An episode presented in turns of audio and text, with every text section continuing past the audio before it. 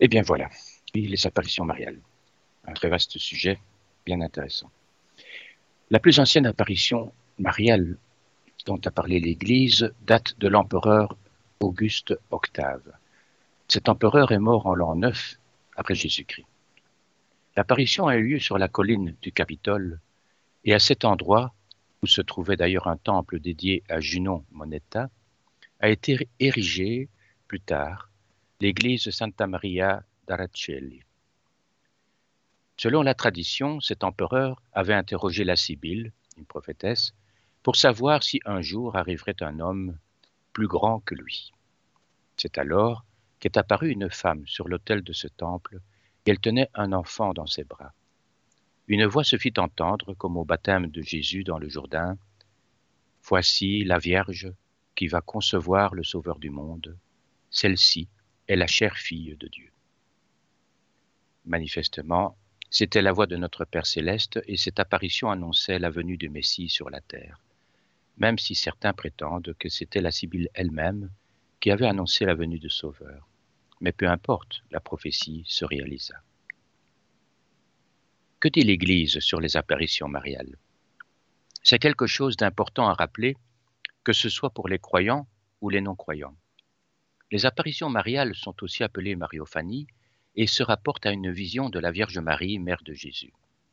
Il y a eu de nombreuses apparitions mariales, mais l'Église catholique n'en a reconnu qu'une petite partie.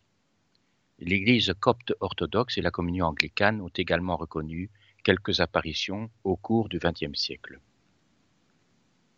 Certaines apparitions de Marie ont duré dans le temps, et c'est le cas de celle de Zaytoun en Égypte, par exemple, une apparition régulièrement vue depuis 1968 par plus de 100 000 croyants et athées au Caire. Marie a repris ses apparitions d'ailleurs en l'an 2000 à Assiout, berceau des frères musulmans sur les bords du Nil, à 375 km du Caire. Selon le père Salvatore Perella de l'Institut pontifical Marianum à Rome, sur les 295 apparitions rapportées et étudiées par le Saint-Siège à travers les siècles, 12 seulement avaient été approuvées en mai 2008. La dernière en date étant l'approbation, en mai 2008, des apparitions de Notre-Dame du Lot au XVIIe et XVIIIe siècle.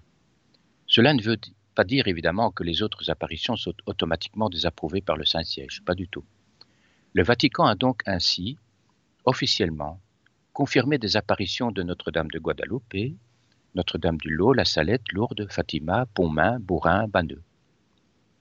Selon l'Église, les révélations publiques de l'Évangile sont terminées avec la mort du dernier apôtre vivant qui était Saint Jean. De ce fait, les révélations provenant des apparitions de la Vierge Marie sont traitées comme des révélations privées. Ces révélations sont destinées à éclairer certains passages de l'Évangile ou à renforcer la prière. Elles sont considérées comme des interventions réelles et objectives du pouvoir divin. Aussi, pour nous rappeler des faits importants du message chrétien. Elles ne peuvent donc jamais ajouter un message nouveau au dépôt de la foi. Vous me direz alors, oui, mais le dogme de l'Immaculée Conception, n'est-ce pas Notre-Dame de Lourdes qui l'avait proclamé? Eh bien non. Ce dogme avait été proclamé bien avant, le 8 décembre 1854, par le pape Pie IX, après consultation d'ailleurs de tous les évêques du monde, les supérieurs des grands ordres religieux, mais aussi les facultés de théologie, comme on le fait toujours en cas de, dogme qui doit être annoncé. C'est donc le 8 décembre 1854 que a été décidé le, le dogme de l'Immaculée Conception. Et la Vierge Marie est apparue à Bernadette quatre ans plus tard, le 25 mars 1858. Son message ne précède donc pas le dogme, mais le confirmait au contraire ouvertement, car il était très peu connu. Les apparitions mariales ne sont pas des actes de foi qu'il nous faut respecter comme tels. Il n'est donc pas obligatoire d'y croire. Seules les révélations publiques et la liturgie sont obligatoires, car elles sont nécessaires au salut de notre âme. Mais les messages de Mario sont une preuve de la présence active de notre Mère du Ciel dans l'Église. Quel réconfort de le savoir. Quel réconfort que notre Reine reste à nos côtés, qu'elle ne nous abandonne pas qu'elle est notre avocate auprès de son Fils, dont elle a plusieurs fois dit qu'elle retenait le bras.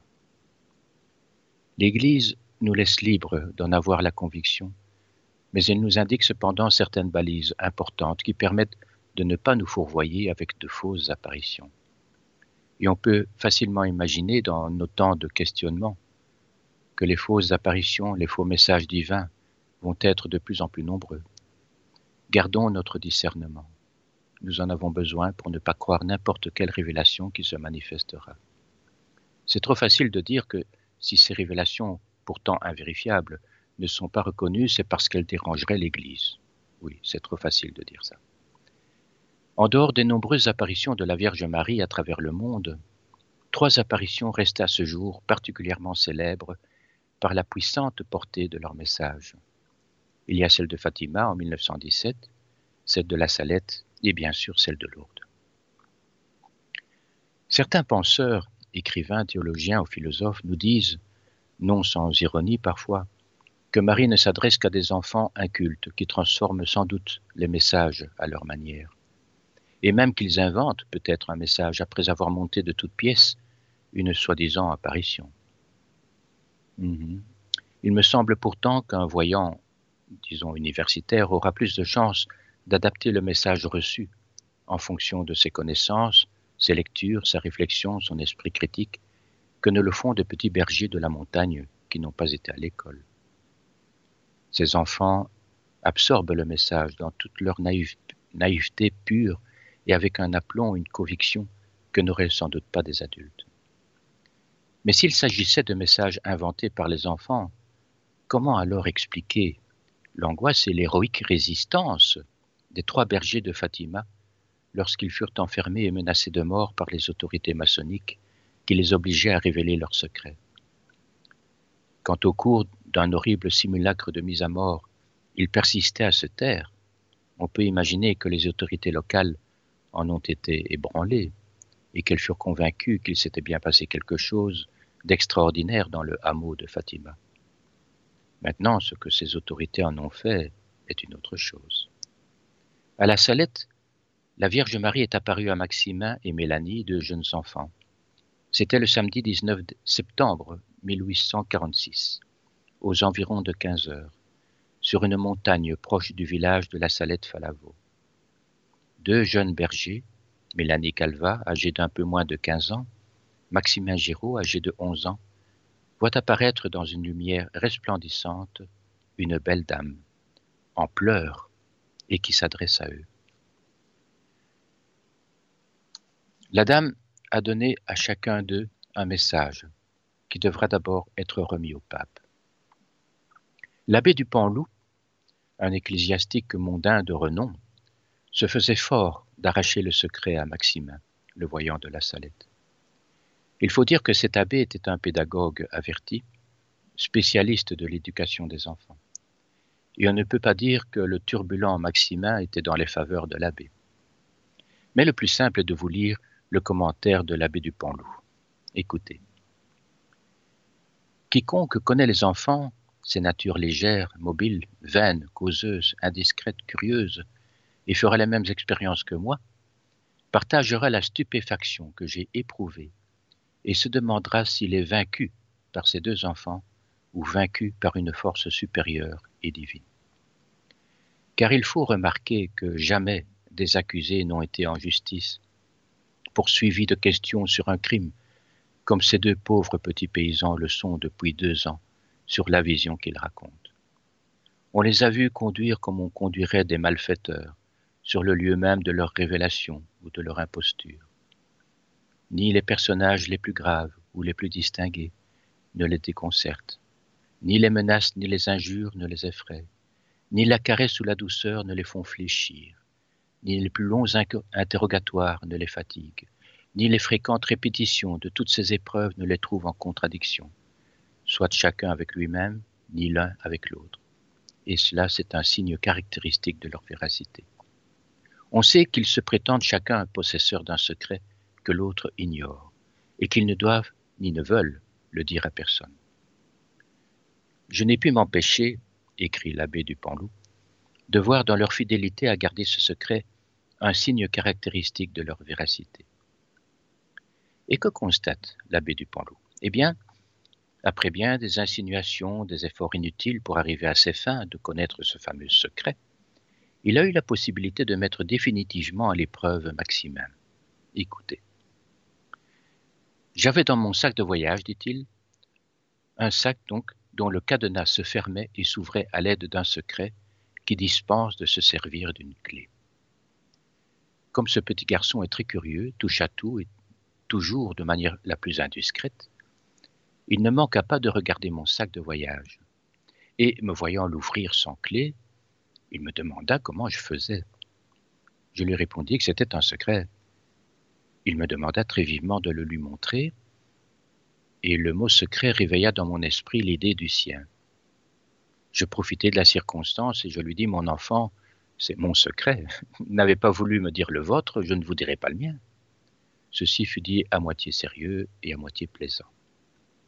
Ce n'est pas la même chose, me répondit-il sur le champ. Et pourquoi? lui dis-je. Parce qu'on m'a défendu de dire mon secret, on ne vous a pas défendu de dire le vôtre. La réponse était péremptoire. Je ne me tins pas pour battu. Et sans avoir l'air de l'avoir bien compris, je lui dis sur le même ton Puisque vous n'avez pas voulu me dire le vôtre, je ne vous dirai pas le mien. Il insiste. Et j'excitais sa curiosité. J'ouvrais, je fermais mystérieusement mon cadenas sans qu'il pût comprendre mon secret. J'eus l'indignité de le tenir aussi ardent et passionné, suspendu, pendant plusieurs heures. Et dix fois, pendant ce temps, le petit garçon revenait violemment à la charge. Je le veux bien, disais-je, mais dites-moi votre secret. À ces paroles tentatrices, l'enfant religieux reparaissait aussitôt, et toute sa curiosité semblait s'évanouir. Après un certain temps, je lui dis enfin Mais au moins, mon enfant, puisque vous ne voulez pas que je. si vous voulez que je vous dise mon secret, dites-moi quelque chose du vôtre. Je, ne vous demande pas de me le dire tout à fait. Dites-moi au moins ce que vous pouvez me dire. Dites-moi au moins si c'est une chose heureuse ou une chose malheureuse. Ce ne sera pas me dire votre secret. Je ne puis, fut sa seule réponse. Je cédai enfin et lui montrai le secret de mon cadenas. Il fut enchanté. Il sauta de joie, l'ouvrit, le ferma plusieurs fois, s'occupa de mon sac de voyage vraiment avec plaisir. Vous voyez, moi je vous ai dit mon secret et vous ne m'avez pas dit le vôtre. Il fut affligé de cette nouvelle insistance et de cette sorte de reproche. Je crus devoir ne plus y revenir. Et je demeurai convaincu, comme le serait quiconque connaît l'indiscrétion humaine, et en particulier l'indiscrétion des enfants, que ce petit garçon venait de subir victorieusement une des tentations, une des victoires morales les plus fortes que je puisse imaginer. Mais l'abbé du Panloup a remis le couvert. Après avoir proposé de l'or à Maximin pour aider son pauvre père, Maximin refusa de le prendre en échange de son secret. Pourtant, cela ferait votre bonheur et celui de votre père, toutes ces pièces d'or. Je ne puis pas. Alors l'abbé, sous forme de boutade, lui dit que peut-être s'il ne disait rien, c'est parce qu'il n'y avait pas de secret. Oh, si, j'en ai un, mais je ne peux pas le dire. Qui vous l'a défendu? La Sainte Vierge. Dupanloup était vaincu. Il écrira dans ses notes que la dignité de l'enfant était plus grande que la sienne. Alors vous voyez, chers auditeurs, pour que des enfants aient cette héroïque résistance de caractère, il faut vraiment qu'ils étaient habités et qu'ils aient pu recevoir de grandes forces de leurs anges gardiens.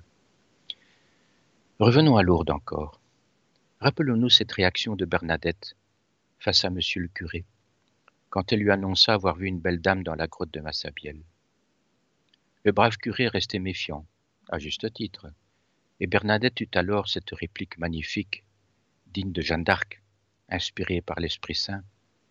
Monsieur le curé, je ne suis pas venu pour vous le faire croire, je suis venu pour vous le dire. Magnifique. Toute polémique était éteinte. Cette petite gamine en sabot de bois avait clos le débat de manière magistrale.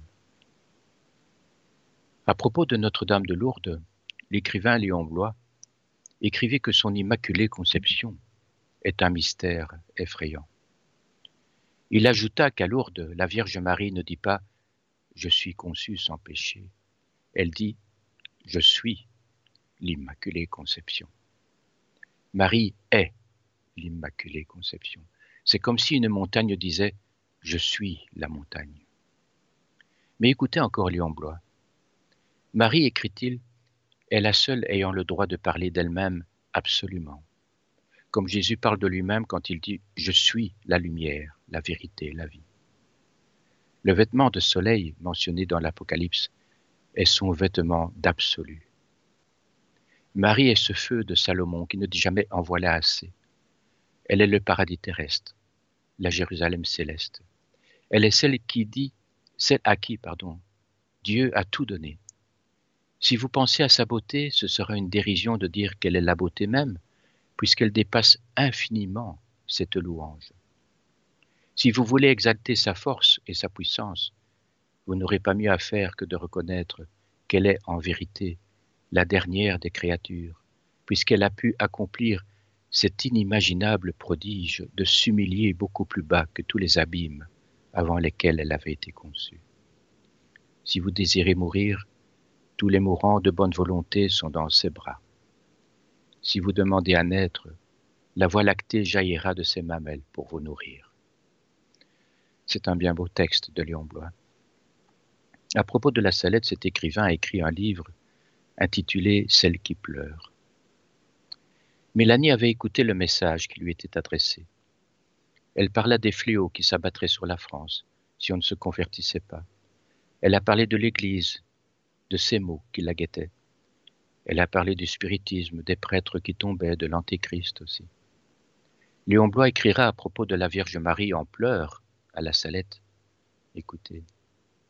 Lorsqu'éclata la nouvelle de l'apparition, un seul chrétien se demanda-t-il si quelque chose d'infiniment précieux ne venait pas d'être brisé, pour que la splendeur elle-même, la gloire impassible et inaccessible, parut en deuil. Depuis le temps que je souffre pour vous autres, avait dit Marie. Quel mot troublant et inconcevable. La catastrophe est si énorme que ce qui ne peut absolument pas souffrir souffre néanmoins et pleure. La béatitude sanglote et supplie. La toute-puissance déclare qu'elle n'en peut plus et demande grâce.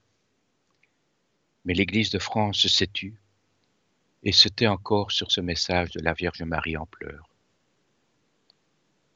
Le crime de tous ces gens-là, crime énorme et réellement épouvantable, c'est d'avoir bâillonné la Reine du ciel, de lui avoir plombé les lèvres. La divine Marie n'a pas parlé pour ne rien dire, ni pour que ses sages avertissements soient ensevelis. Pour ne pas changer de vie, il est plus facile de dire qu'on ne croit pas au secret, ajoute Léon Blois, ou bien qu'il est exagéré, ou que le mal n'est pas si grand. Oui, Marie a pleuré sur son peuple, accablée par ces lourdes chaînes de sa souffrance de nous voir ainsi. Oui, Marie a parlé avec autorité dans l'Église. Quelques écrivains ascétiques comme Amédée, le saint-évêque de Lausanne, et saint Louis Grignon de Montfort ont affirmé que le règne de Marie serait réservé pour les derniers temps. Et nous sommes dans les temps de Marie, les temps où elle parle en souveraine. Nous nous retrouverons après cette petite pause.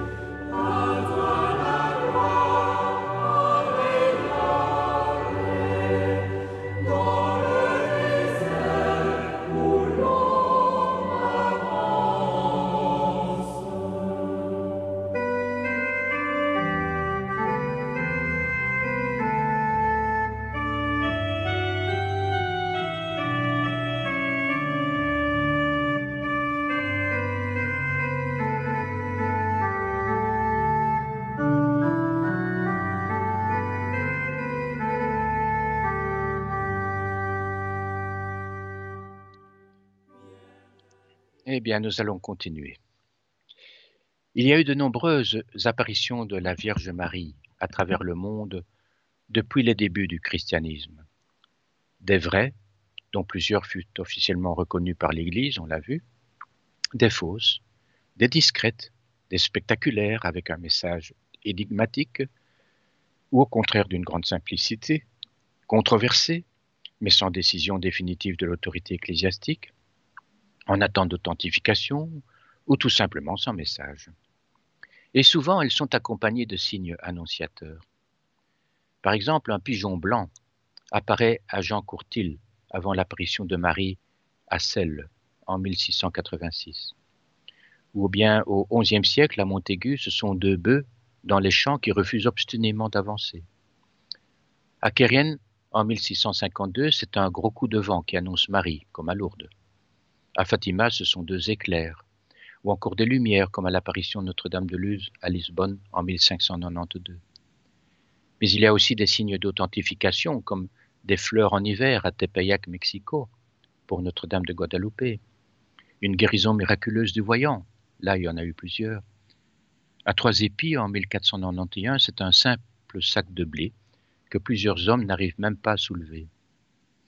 On a évidemment la danse du soleil à Fatima ou une boule de feu à Borin, ou encore la découverte d'une source. Toutes ces choses supranaturelles, pour ne pas dire surnaturelles, qui inspirent la vénération des hommes, des femmes et des enfants. Rappelons d'ailleurs que le mot vénération ne signifie pas adoration, comme certains le pensent parfois. Alors laissons les catholiques y croire s'ils en ont envie. Il est vrai que certaines dévotions peuvent paraître excessives et choquer les esprits rationnels. Le cardinal Henri de Lubac avait lui-même relevé la réflexion de Pascal qui disait Soutenir la piété jusqu'à la superstition, c'est la détruire. Mais le cardinal avait ajouté que soutenir l'orthodoxie jusqu'à l'intégrisme, c'est aussi la détruire. Ne jugeons pas ces âmes qui s'accrochent à ce grand amour de mère qui nous vient du paradis, cette bouffée de bonté radieuse qui fait si chaud au cœur. Plusieurs apparitions de la Vierge Marie ne furent pas reconnues officiellement, comme celle de Notre-Dame du Mont-Carmel ou de Pellevoisin. Pour l'apparition de la rue du Bac, c'est grâce à la diffusion à travers le monde de la célèbre médaille miraculeuse que cette apparition a acquis ses lettres de noblesse, et particulièrement avec la conversion du banquier juif Alphonse de Ratisbonne. Ces apparitions mariales n'en furent pas moins vénérées depuis longtemps par l'Église et par un peuple fervent comme c'est le cas pour de nombreux sanctuaires mariaux, non officiellement reconnus. L'important fut toujours que l'évêque du lieu les reconnaisse. Évidemment, on a reproché à l'Église d'avoir inventé des apparitions pour profiter des bénéfices plantureux des fidèles venant en pèlerinage. Oui, libre à chacun de le croire. Ah, mais que dire alors de Lourdes, cette pompe afrique, comme on dit? Ah, Lourdes, l'Église se met bien de l'argent de côté sur le compte des gens naïfs. Dans le Figaro.fr du 26 juin 2013, on pouvait pourtant lire que, contrairement aux idées reçues, les sanctuaires de Lourdes, qui salarient plus de 400 personnes en saison, supportent l'entretien d'énormes bâtiments et investissent dans de très coûteuses capacités d'accueil pour les malades. Et ces sanctuaires ne bouclent pas leur budget. Le nombre de pèlerins individuels augmente, mais les sanctuaires assistent à une baisse des pèlerinages organisés, notamment les pèlerinages, italiens. Quand on sait qu'un pèlerin donne en moyenne 4 euros par jour de pèlerinage, ce ne sont pas les ventes de cierges et d'autres petites offrandes qui représentent 3% des recettes des sanctuaires qui permettront d'éponger ces basses eaux financières. Alors question, va-t-on mettre au chômage 400 personnes pour assouvir une rancœur anticléricale. Va-t-on refuser à des personnes voulant visiter les lieux d'une apparition mariale de se réconforter et d'y chercher cette paix que tant de gens prétendent avoir trouvée? Pourquoi Lourdes gêne-t-elle tant de monde? Les travaux pharaoniques d'urbanisation de la Mecque en Arabie saoudite ont coûté des fortunes colossales. Infrastructures hôtelières, centres commerciaux où se vendent des objets de culte pour les pèlerins, routes de circambulation autour de la Kaaba, aéroport. Cela gêne-t-il quelqu'un? Et les richesses du Potala, cet impressionnant Vatican lamaïste au Tibet, ont-elles jamais gêné personne? Pourquoi s'en prendre à ces marchands du temple, ces échoppes lourdaises où l'on vend des bondieuseries? Mais à qui appartiennent ces échoppes? Au Vatican?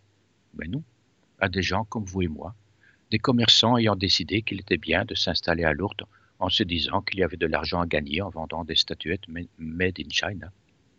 Et ces commerçants, honnêtes d'ailleurs, payent leurs impôts à la ville de Lourdes. Ils ne payent pas leurs impôts au Vatican. Mais quand la ville est passée à la gauche, au municipal de 2014, les impôts ont enrichi les caisses des diverses gauches. S'en sont-elles plaintes? 6 millions de pèlerins par an venant dépenser leur argent dans la ville vont-ils leur poser un problème de conscience laïque? Mais non, évidemment.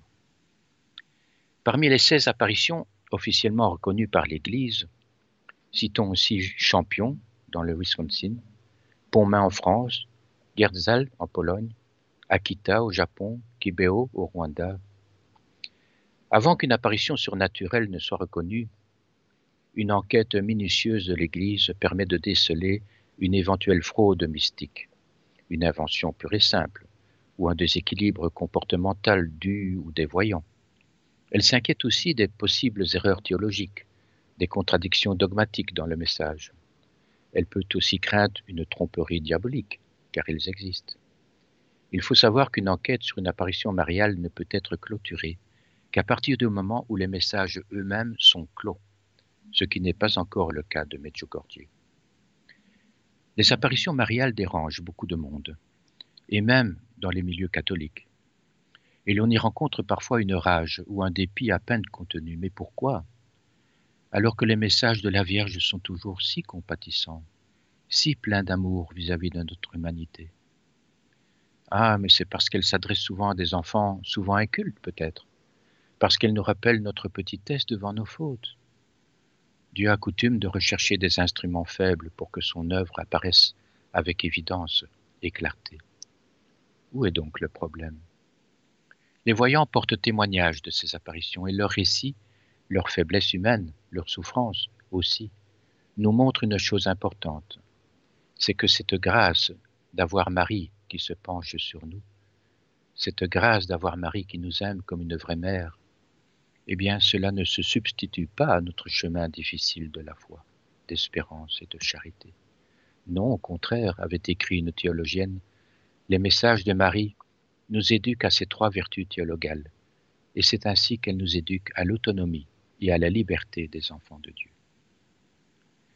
Certains messages de Marie restent cependant une énigme, et les tentatives d'explication se perdent dans des réponses évasives et peu convaincantes. C'est le cas de Pontmain. L'apparition de Pontmain en France, le 17 janvier 1871, est une des plus énigmatiques. Cette apparition, connue sous le nom de Notre-Dame de l'Espérance, défie les lois de l'astronomie. Car les étoiles du ciel se sont regroupées sous l'apparition de Marie qui fut à un moment entourée de novales dans le ciel. Le soir même de l'apparition, les troupes prussiennes se préparaient à donner l'assaut, à quelques kilomètres du petit village. À 18h15, l'apparition était toujours là, avec trois étoiles en triangle qui l'entouraient. Et ces trois étoiles étaient d'ailleurs la seule manifestation que les gens voyaient. Mais les enfants, eux, voyaient. Ils virent apparaître deux bougies éteintes de part et d'autre de Marie, puis un crucifix rouge qu'elle tenait dans ses mains. Sur un écriteau blanc se déployant sous les pieds de la belle dame, les voyants ont vu un M, puis un A, et d'autres lettres qui s'inscrivaient lentement sous une main invisible, pendant que les étoiles dorées de la robe bleue de la belle dame se multipliaient et s'animaient comme une fourmilière, pour reprendre l'expression des enfants. Sur cet écriteau, ils ont, ils ont enfin pu lire la phrase terminée qui disait Mais priez, mes enfants, mon fils se laisse toucher. Puis Dieu vous exaucera en peu de temps. Les enfants priaient, chantaient, Marie se mit à chanter et à rire avec eux. Puis une étoile partit de sous les pieds de Marie, traversa l'ovale bleu et alluma une bougie à hauteur de ses genoux. Puis l'étoile reprit son chemin et en alluma une autre près de son épaule, passa au-dessus de sa tête pour allumer les deux autres bougies, avant de se replacer définitivement au-dessus de la couronne de Marie. Enfin, une petite croix blanche apparut sur chacune des épaules pendant que les enfants continuaient de prier. Durant cette prière, l'apparition se recouvrit peu à peu d'un grand voile qui cacha tout doucement la Vierge en partant des pieds. Finalement, son visage disparut, ainsi que le disque bleu et les bougies. Il était maintenant vingt et une heures. Cette étrange et belle apparition avait duré trois heures. Les villageois n'avaient rien vu d'autre que les trois étoiles en triangle, mais avaient fini par croire les enfants, qui rentrent chez eux et vont se coucher dans une grande piété. Chez les Prussiens, qui se trouvaient à quelques kilomètres, l'ordre d'attaquer fut étrangement annulé, et les troupes françaises, alors en pleine défaite, se ressaisirent et écrasèrent les troupes ennemies le lendemain.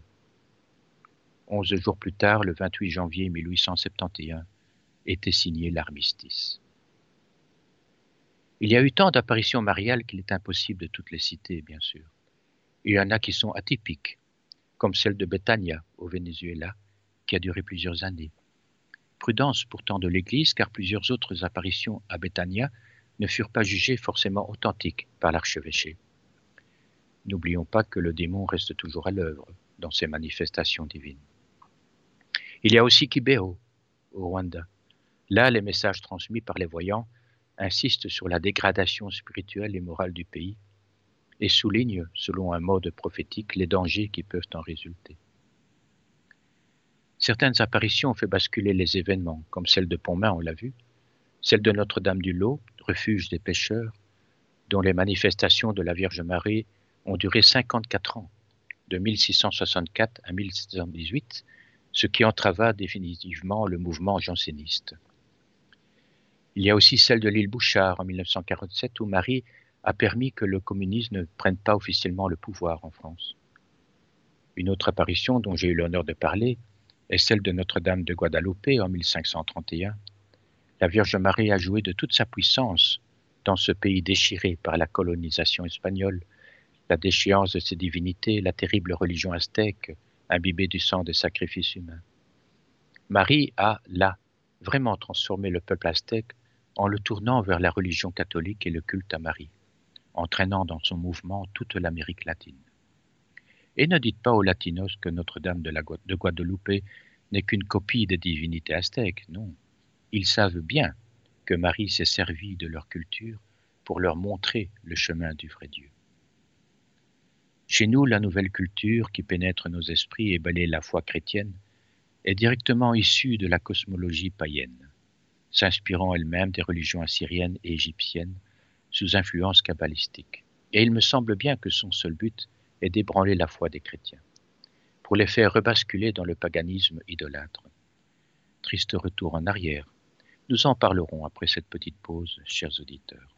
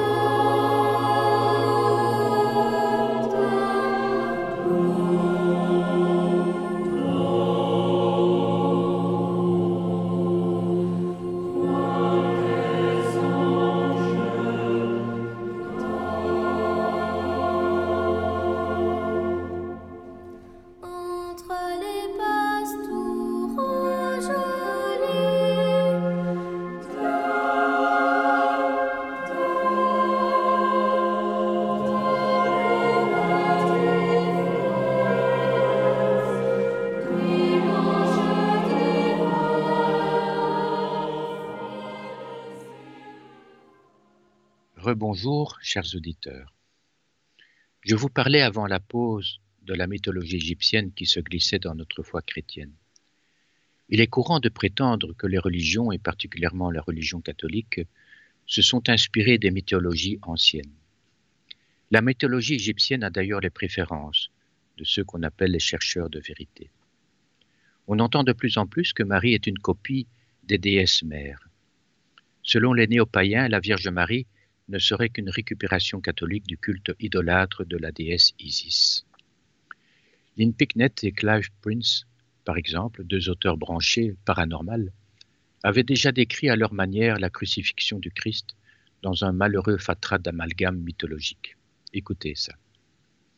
Osiris fut tué un vendredi et son corps démembré et dispersé. Il se redressa grâce à l'intervention magistrale d'Isis qui avait pleuré à travers tout le pays. Jésus incarnait le Dieu défunt qui ressuscitait grâce à l'intervention magique de sa déesse partenaire, sexuelle et spirituelle, en l'occurrence Marie-Madeleine. C'est elle qui avait intronisé le Messie par l'onction avec le nard. Oui, comme le précise à ce propos le père Joseph-Marie Verlinde dans son livre Les impostures antichrétiennes, il écrit Où est le plus étonnant que l'on puisse inventer un mythe d'aussi mauvais goût ou que nos contemporains adhèrent à des reconstructions imaginaires aussi farfelues, touchant la religion qui a servi de socle à la culture occidentale. Et tout ça, bien sûr, sans la moindre référence à une quelconque étude historique, car la méthode est bien souvent celle de l'amalgame. Isis, la reine des cieux, l'étoile de la mer, eh oui, Stella Maris, est évidemment mère de Dieu, bien avant la Vierge Marie. Et ses auteurs, ne cherchant qu'à débarrasser le monde du christianisme, se copient les uns les autres à coups de références confraternelles par simple clonage bibliographique. Et pourtant, nous ne connaissons pas les voies de l'Esprit Saint qui s'est servi des errements de l'idolâtrie pour préparer les hommes à une meilleure compréhension d'un Dieu unique et miséricordieux qui se révéla plus tard à travers les siècles. Akhenaton lui-même croyait déjà en un Dieu unique. Ce fut un pas de géant vite réprimé d'ailleurs par les grands prêtres d'Égypte. Mais toute l'humanité, avec ses hésitations et ses errements, aspire à cette reconnaissance d'un Dieu suprême. Nous vivons une époque où l'ésotérisme s'est emparé des textes sacrés, où les vieux rites païens ressurgissent de terre, grimpent à l'arbre de la foi pour se nicher comme des coucous dans les idées chrétiennes et en chasser toute référence à la vérité de nos pères.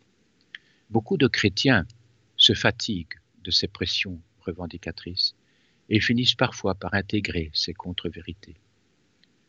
L'Église nous a tellement empêchés de parler dans le temps que c'est à son tour maintenant d'être muselé, ai-je déjà entendu plusieurs fois dans ma vie. Mais voilà, il faut s'y habituer. Oui, on nous parle aussi des Vierges noires, que l'on dit d'inspiration païenne, et que l'Église aurait récupéré à son compte. Mais c'était dans la tradition de l'Église de reprendre les anciennes figures païennes pour amener les populations vers la nouvelle foi. Certaines vierges noires étaient sculptées d'ailleurs dans l'ébène, un bois très noble. D'autres étaient simplement peintes. Dans de nombreux mystères, comme celui de Cybèle, d'Artémis ou d'Isis, la couleur noire était celle de la fertilité. On sait bien que les terres les plus fertiles sont noires. Leur lieu de culte se situait dans des endroits sacrés de la nature, là où les courants telluriques se manifestaient avec le plus de force. Je recite le père Joseph Marie Verlinde, il explique très bien que les évangélistes, voyant que les populations converties au christianisme s'en retournaient au temple de la déesse pour participer au rituel offert en son honneur, eh bien, ils ont investi ces lieux pour tenter d'y introduire la dévotion à la Vierge Marie. Et pour ce faire, ils proposèrent à la vénération des fidèles des statues de la Mère du Christ semblables à celles des antiques cultes païens. La similitude des représentations favorisait la transposition la noire Isis portant son fils sur les genoux pouvait fort bien être remplacée par une vierge à l'enfant. Certains de nos frères protestants parlent de mariolatrie et pensent que les catholiques adorent la Vierge Marie. Mais non, il n'en est rien. Marie n'est pas une divinité, elle est une créature de Dieu. On ne trouvera nulle part un texte du magistère reconnaissant que cette pratique d'adoration et l'amour que porte à Marie ceux qui croient en sa médiation, entre nous et le Christ, cet amour ne peut en aucun cas être identifié à un culte idolâtrique. Marie est notre mère, et beaucoup d'hommes, de femmes et d'enfants se confient à elle comme à une maman. Et cette maman peut tant de choses auprès de son fils. Elle est la reine de l'univers. Ce n'est rien, ce n'est pas rien, plutôt, quand même, reine de l'univers. Pour clore cette polémique, les collyridiens, ces anciens hérétiques, rendaient à la Sainte Vierge un culte outré et superstitieux. Saint Épiphane en fait mention, en précisant que les femmes d'Arabie adoraient Marie comme une divinité et lui rendaient le même culte qu'à Dieu. L'Église condamna évidemment cette déviance. Rappelons-nous donc une dernière fois, l'Assomption de Marie et l'Immaculée Conception sont des dogmes de l'Église. Mais croire en les apparitions de la Vierge Marie, ce n'est pas un dogme. On n'est pas obligé d'y croire. J'aurais encore pu vous parler de tant d'apparitions mariales au Brésil, en Irlande, au Japon, en Angleterre, au Venezuela, aux États-Unis, en Pologne et tant d'autres endroits. Partout, Marie apparaît. Elle parle, elle parle, et elle parle encore. Elle ne cesse de nous prévenir, de nous demander de prier, de revenir à son Fils, de ne plus le laisser être moqué, insulté dans le monde, blasphémé dans les hosties. Je reviens, pour terminer ma petite intervention, sur cette terrible image de la Vierge Marie pleurant sur son peuple à la Salette, le sein chargé des instruments de torture de son enfant. Elle pleure, comme abandonnée sur un rocher elle qui est la reine des cieux, la reine de l'univers. Elle, Marie, sanglote, elle qui avait été si forte pourtant au pied de la croix. Elle pleure maintenant et dit aux deux enfants, elle nous dit, depuis le temps que je souffre pour vous autres. Jésus ne souffre pas que l'on fasse pleurer sa mère. Pensons à cela, chers auditeurs. Merci beaucoup Gérard pour cette émission sur les apparitions mariales. J'aurais une ou deux questions pour vous. Oui. Alors, euh, même si l'Église n'oblige pas de croire aux apparitions mariales, elle reconnaît quand même des guérisons à Lourdes. Qu'en est-il de ces guérisons? C'est vrai que Lourdes et Fatima sont probablement les sites d'apparition les plus connus, en tout cas en Europe, car Guadeloupe reste le premier lieu de pèlerinage avant Lourdes. Depuis 1862, plus de 60 guérisons médicales liées à Lourdes ont été qualifiées de miraculeuses par l'Église catholique, qui a d'ailleurs créé son propre bureau médical en, 1883 pour examiner et évaluer les déclarations de guérison. Bien qu'une étude indépendante sur les guérisons rapportées au XXe siècle avait révélé que le nombre des guérisons signalées avait diminué au fil des ans, probablement en raison des progrès de la science médicale et des critères qui excluaient certaines guérisons, comme par exemple les guérisons de maladies en phase terminale. Les résultats de l'étude publiée en 2012 ont conclu que certaines des guérisons étaient actuellement, comme on dit euh, officiellement, hors de notre compréhension, mais restaient impressionnantes, incroyablement efficaces et au-delà de toute explication scientifique. Voilà, ce sont des termes officiels on voit qu'on a peur de parler de miracles. Mais c'est comme ça. Et euh, sinon, pourquoi est-ce que le, message de la salette est-il contesté à ce point euh, par l'Église? Oui, euh, contesté. En fait, depuis la publication du secret, il n'y a eu que des contestations. Les textes érigés qui avaient été rédigés par Mélanie en 1851 avaient été retrouvés, s'ils avaient été retrouvés, ils ont été retrouvés dans, des, documents qui n'étaient pas officiels, mais dans les archives du Vatican, on ne les retrouve pas et c'est là qu'est le problème. Ils sont introuvables dans les documents du pontificat de Pie IX qui sont conservés aux archives secrètes du Vatican. Et pourtant, le pape avait lu et avait parlé de ce secret qui lui avait été d'ailleurs directement remis. Et ça, on le sait. Alors, vous pensez bien que la contestation va bon train. Mélanie n'aurait pas rapporté fidèlement le secret reçu en 1846. Elle l'aurait peut-être inconsciemment déformé, enrichi suite à ses lectures, ses conversations. Et donc il est impossible d'en savoir le contenu exact, nous dit-on. Et c'est d'ailleurs la position qui est tenue par les religieux du sanctuaire de la Salette. Certains disent même que le secret ne concernait que les voyants eux-mêmes. Alors oui, il y a bien eu deux ouvrages concernant le secret qui ont été mis à l'index en 1901 et en 1907, mais cet index n'avait rien à voir avec le secret lui-même. C'était la manière dont les, écrivains euh, parlaient de la Salette. La Sacrée Congrégation n'a jamais condamné ce secret, il faut le savoir. Et d'ailleurs, plus tard, Benoît XV dira que le secret de la Salette doit être de substance divine. Voilà. Très bien. Et pour finir, euh, vous avez à un moment donné parlé de fausses apparitions ou des, apparitions contestées, mais euh, vous ne nous avez pas forcément donné d'exemple parce que vous en auriez. Oui, oui, il y en a plusieurs. Bon, il y en a une qui me vient à l'esprit tout de suite, c'est l'apparition de Bayside à New York, à Veronica Lucan, et, bon aussi celle de Notre-Dame de tous les peuples. Je vais en parler. À Bayside, par exemple, j'ai ici euh, un, des, textes de la voyante, euh, Veronica Lucan, qui dit Mes enfants, c'est Jésus qui parle normalement, mes enfants, trois figures d'une grande puissance, prévoient le sort de notre vicaire Jean-Paul II. Vous devez l'avertir d'être clair sur ceux qui l'entourent. Quand il lira leurs écrits, il comprendra. Toutefois, nous demandons, c'est très curieux que le Christ dit nous d'ailleurs, nous demandons également qu'il passe moins de temps à aller et venir dans les nations, car il nous est doublement difficile de le protéger. Euh, excusez-moi, mais c'est pas vraiment un message christique, ça. Alors, euh, bon, il y a Notre-Dame de, tous les peuples, de tous les peuples, c'est très mondialiste. Hein. Les apparitions mariales d'Amsterdam, euh, ce, sont, des apparitions qui sont survenues à une, certaine Ida Peerdeman de 1945 à 1959. Et ces apparitions ont connu de multiples rebondissements d'ailleurs au niveau de leur reconnaissance par les autorités de l'Église. Mais la, la, dernière en date, en 2021, la Congrégation pour la doctrine de la foi a acté une non-reconnaissance. Cette décision a été prise en compte par l'évêque du lieu et elle casse de facto la décision de monseigneur Joseph Maria Punt en 2002 qui reconnaissait officiellement ces apparitions. Même si les apparitions sont non reconnues, le culte à la Dame de tous les peuples et la prière d'ailleurs demandée par la voyante restent autorisés par les autorités de l'Église. Le culte à la Vierge Marie sous l'appellation Dame de tous les peuples, qui est issu de ces apparitions, s'est répandu tellement dans le monde entier sur différents continents.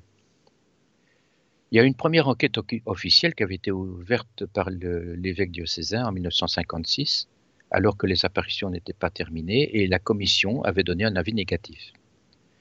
En 1974, la Congrégation pour la doctrine de la foi appuie la décision de l'évêque et rappelle le non-constat de supernaturalité, toujours en vigueur dans ces présumées apparitions.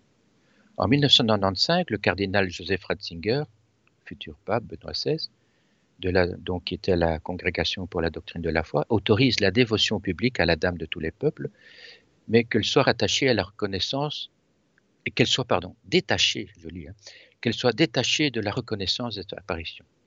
Donc on peut avoir une dévotion pour la Dame de tous les peuples, mais ne pas reconnaître les apparitions elles-mêmes. Le 31 mai 2002, Monseigneur Joseph Maria Punt, évêque de Harlem-Amsterdam, reconnaissait pourtant comme authentique et digne de foi les messages, mais en juillet 2005, la Congrégation pour la doctrine de la foi demande la modification de la prière qui était associée au culte de la supposée apparition. Et Marie s'était présentée en, disant Je suis celle qui fut un jour Marie. Je ne vois pas très bien ce que ça veut dire, ça. Et ce devait être remplacé par la Sainte Vierge Marie. Donc vous voyez, euh, bon, moi je m'en tiens à la dernière décision de 2021. Euh, il y a une non-reconnaissance de l'apparition elle-même on peut faire la prière, qui n'est pas une prière qui va à l'encontre de l'Église, mais la, reconnaissance de l'apparition elle-même, ça non. Voilà. voilà, deux, exemples. Je comprends bien. Merci beaucoup Gérard d'avoir répondu à nos questions et euh, pour cette émission. Oui. La prochaine émission, ce sera donc, euh, je regarde le, ah oui, l'Église et le credo du Concile de Nicée. Ce sera intéressant, vous verrez parce que chaque, euh, chaque phrase du credo a été l'objet d'une hérésie. C'est très curieux. Merci de votre écoute et bon carême à vous tous.